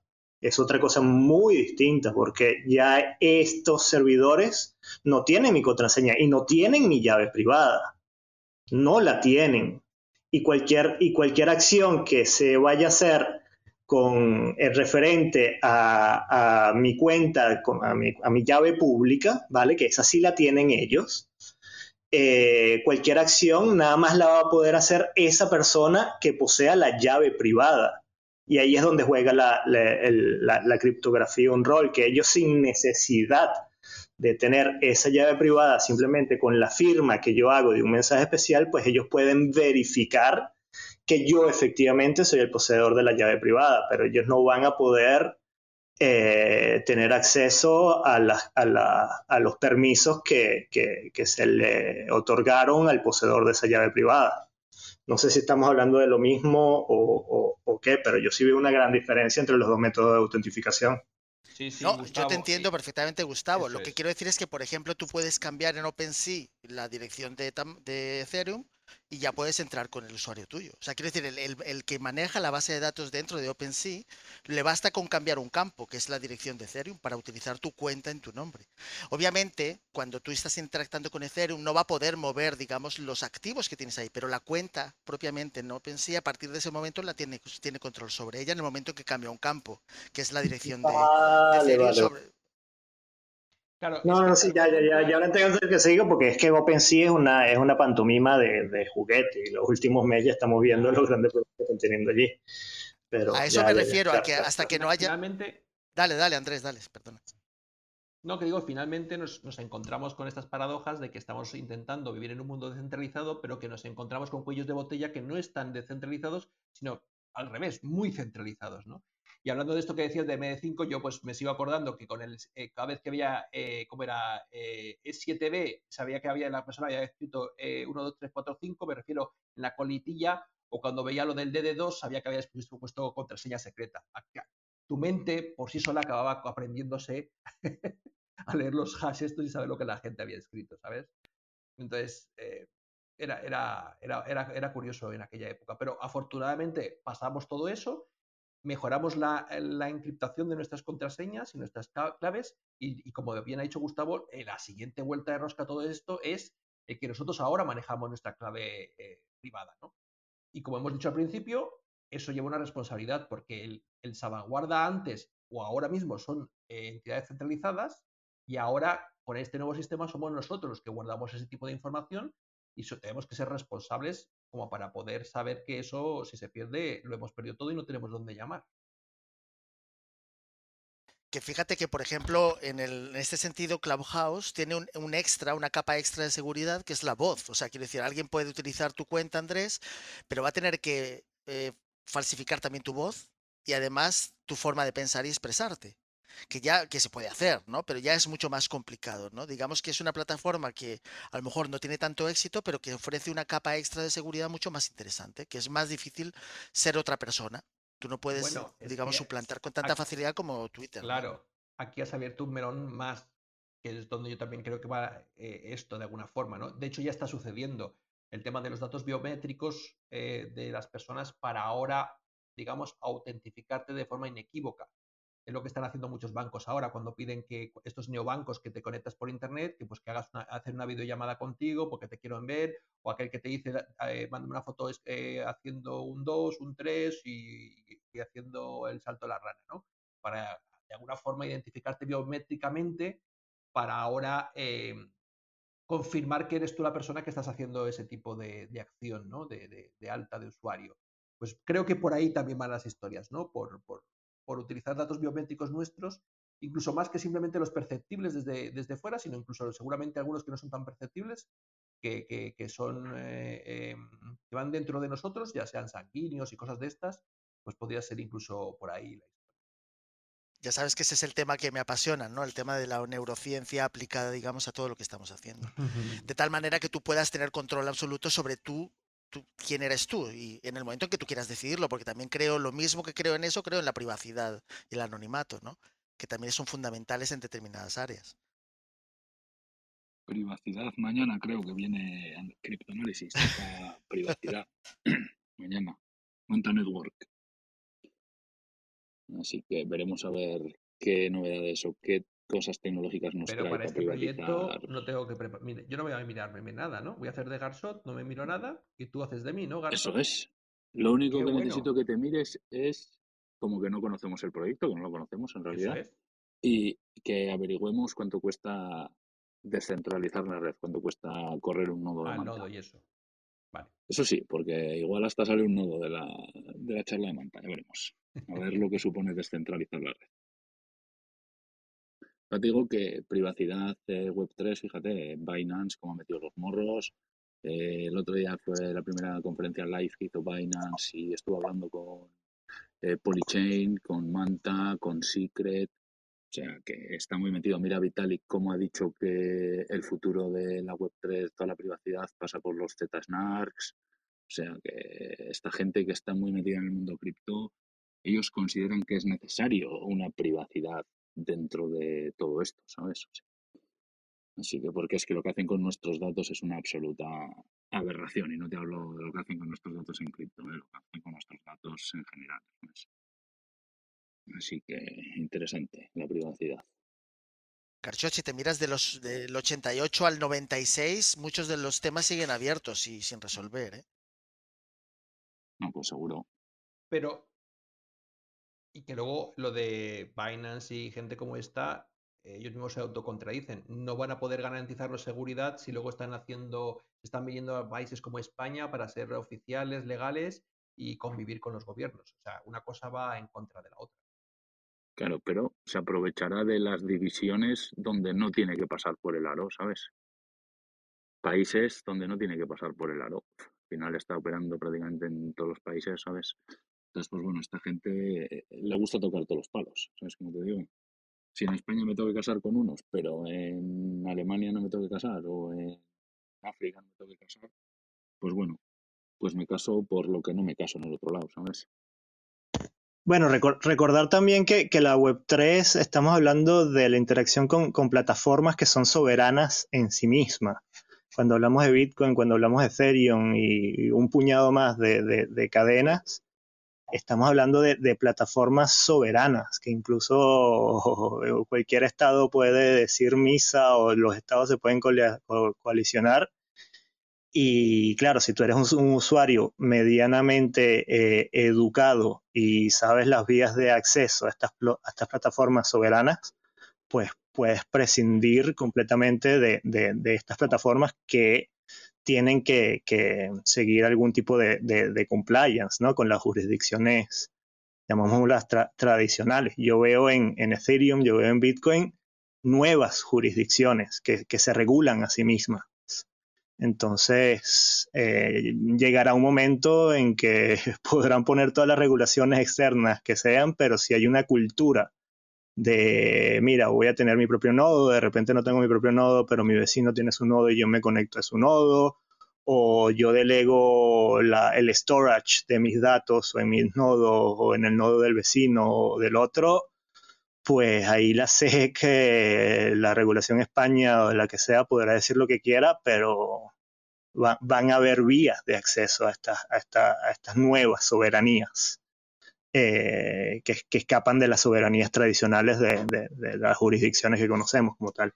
Bueno, bueno, coincido contigo en lo que dice, lo que has dicho respecto de Bitcoin, porque Ethereum intenta montar un nodo de Ethereum hoy.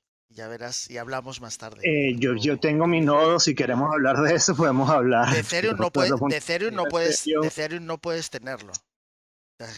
¿Cómo que no? Bitcoin sí, pero Ethereum no puedes tener un nodo. no, puedo tener un, no puedo tener un nodo archivo.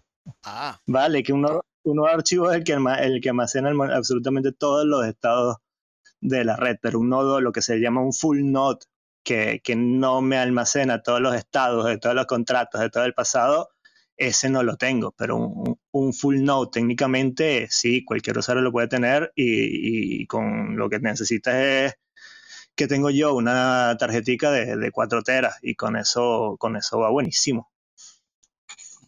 Bueno, eso lo dejaremos, eso lo dejaremos para otro día, Gustavo.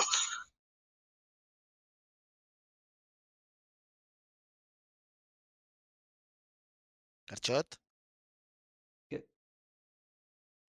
Que digo que lo de, lo de la privacidad y tal, y es que eso, mira, eh, la, gente que se cree que entra en la red Tor, que no le está nadie, le está mirando porque está utilizando precisamente la red Tor, utiliza los ZK Snark, ¿sabes? Y aún así, ya te lo digo yo, que hasta gente tan palurda como eh, son los, em, los diferentes eh, funcionarios del CNI español son capaces de, rastrear la red Tor con todos los ZSNAR que tenga, ¿sabes? Entonces, mira cuál era el combo antes de la Deep Web, red Tor más Bitcoin.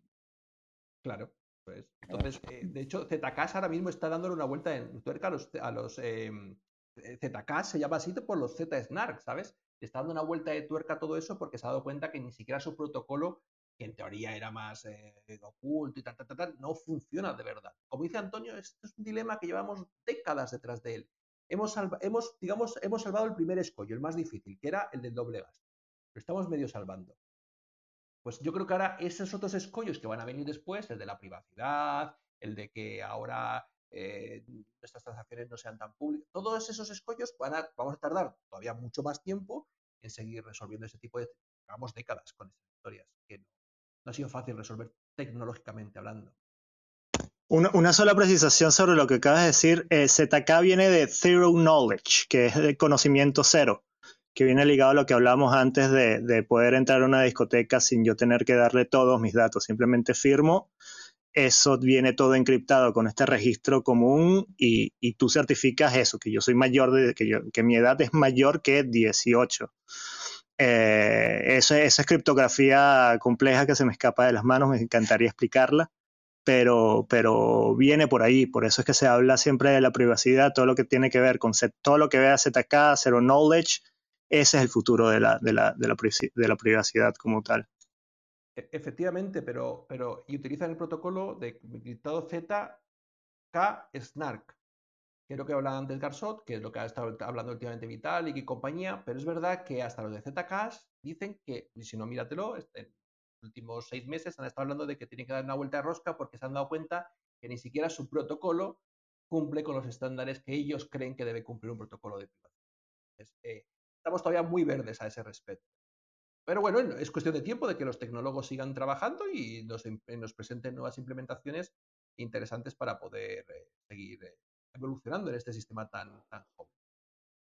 Que fíjate que ya desde 1800 no sé cuándo, además lo puse en un tuit hoy, eh, durante muchísimos años se ha hecho, digamos, ofuscar, ¿no? Andrés, que no se sepa muy bien qué se utiliza para ofuscar, pero si alguien tenía eh, capacidad de descubrir cómo se estaban haciendo las cosas, pues podía romper, digamos, el secreto de las comunicaciones.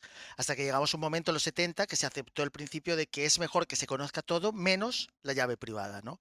Y es en ese entorno, estamos viviendo ese ecosistema donde la llave privada es lo fundamental, pero el sistema lo conoce todo el mundo y es público de cómo se, digamos, ejecutan estas acciones, pero que la llave privada esté en tu posesión, posesión y nunca sea, se ceda, ¿no? Digamos, es un poco el concepto de la criptografía hoy en día. Conocer todo menos la llave privada, ¿no? Ahí es donde nos estamos moviendo. Precisamente porque necesitamos poder eh, de alguna forma eh, comunicarnos, ¿no? O transaccionar entre, entre, nosotros, digamos, esta es la idea base, sin confianza. ¿Vale? Entonces, esa falta de confianza necesitaba de una transparencia. Si, si no hay transparencia, entonces necesitamos otra vez la confianza. ¿Vale? Todo esto es conceptualmente, ¿vale? Es la filosofía por la que nacen todo este tipo de historias, ¿vale?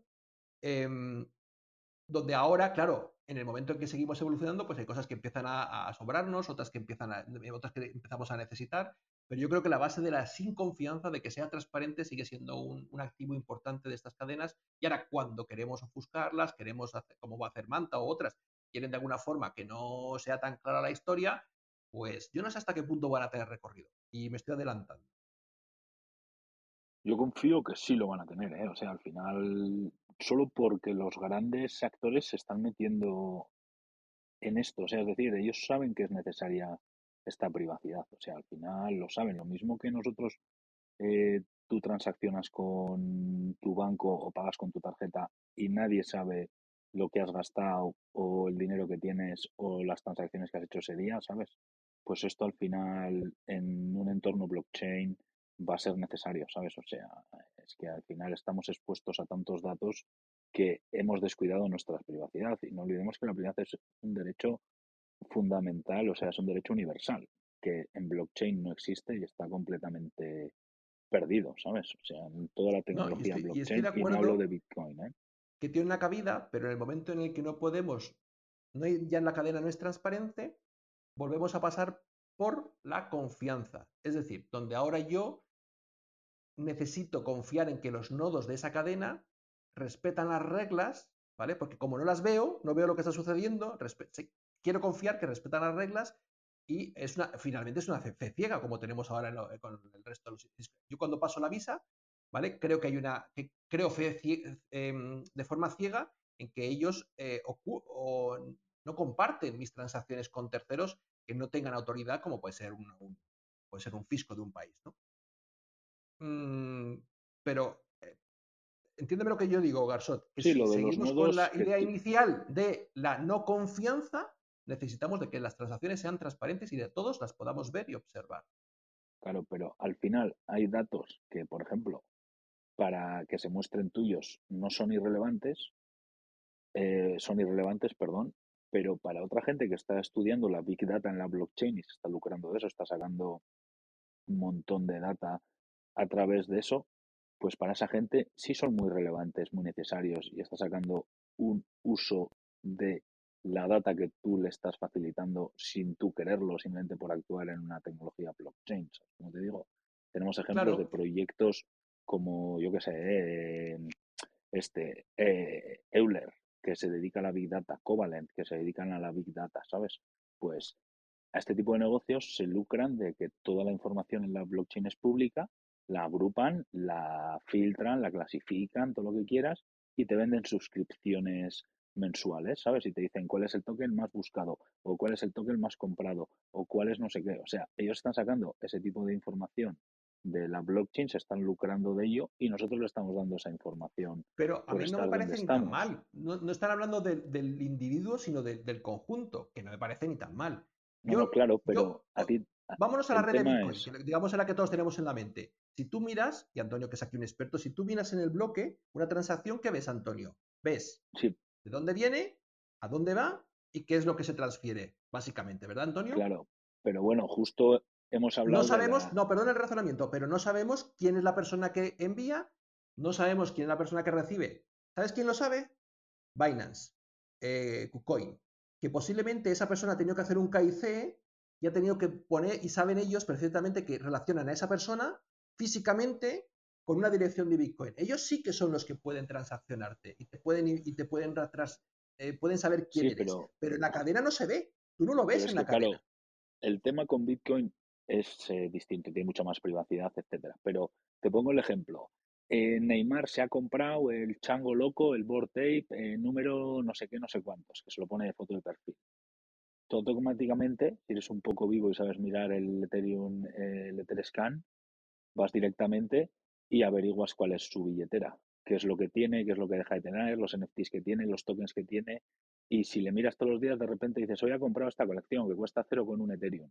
pues voy a comprar por si acaso le da el hype. O, hoy ha comprado dos millones de dólares en, Ethereum. O ha comprado no sé qué. Entonces, toda esa info en otro tipo de cadenas está muy accesible y es muy fácil llegar a ella, ¿sabes?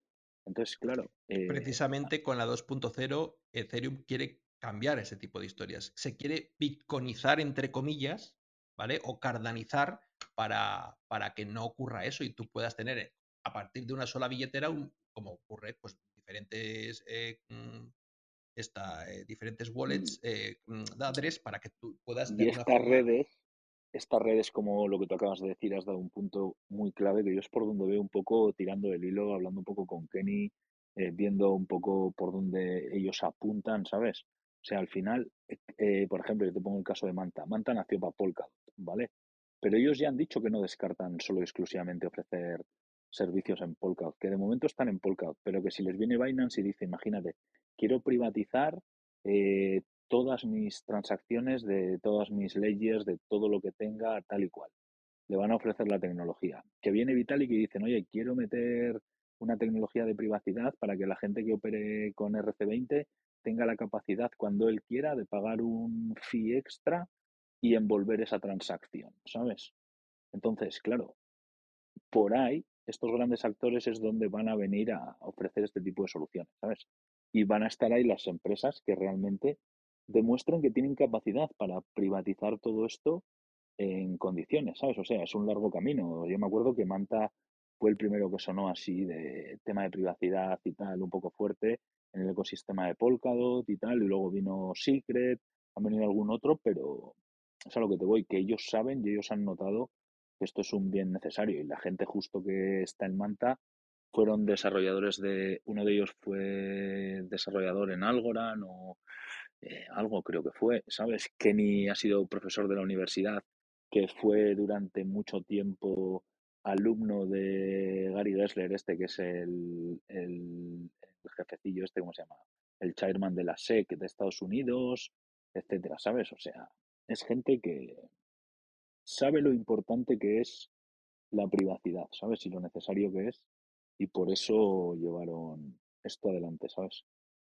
Perchot, un tema importantísimo, por ejemplo, donde la privacidad es fundamental es en el tema electoral, ¿no? O sea, eh, no tenemos todavía elecciones digitales, por así decirlo, aunque es muy fácil de resolver. O sea, quiero decir, tú puedes eh, facilitar el voto digital y que a la hora de contar, pues tú de alguna manera pudieras localizar que tu voto se encuentra en la cesta de los votos correspondientes a, quien hayas votado, ¿no? Que pudieras comprobarlo, verificarlo, sin que nadie sepa que eres tú el que ha votado. Quiero decir, con una especie como de hashes o con lo que sea, ¿no?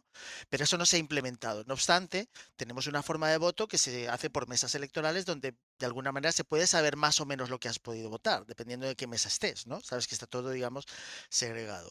Y ahí la privacidad es fundamental, pero no hacemos nada al respecto. ¿No? Quiero decir, el dinero obviamente no tendría por qué saberse cuánto tienes que has comprado, como has puesto con el ejemplo del jugador de fútbol, ¿no? Pero en, derechos mucho más fundamentales como el voto, donde se puede establecer hoy en día con las tecnologías que tenemos la garantía de que nadie sabe lo que votas Además se hace distribuido, pero tú si puedes comprobar que ese voto se ha contabilizado en el lugar correspondiente, no se lleva a cabo. O sea que digamos que la privacidad todavía no se respeta hasta ese punto. No, no hemos llegado a un, a un, mundo en el que se nos reconozca que la privacidad es importante. Yo creo que todo lo contrario. Se está buscando invadir más y más nuestra privacidad para que haya más control sobre el ciudadano.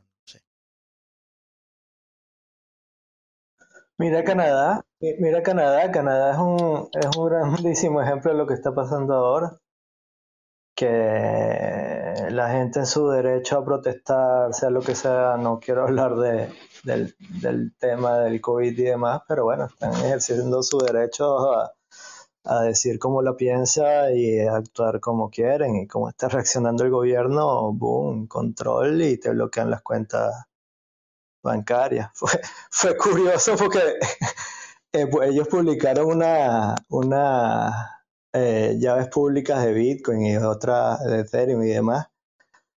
Y, y, el gobierno les prohibió, les prohibió a los exchanges locales transaccionar con, con, con, con, esas, con esas direcciones, ¿no?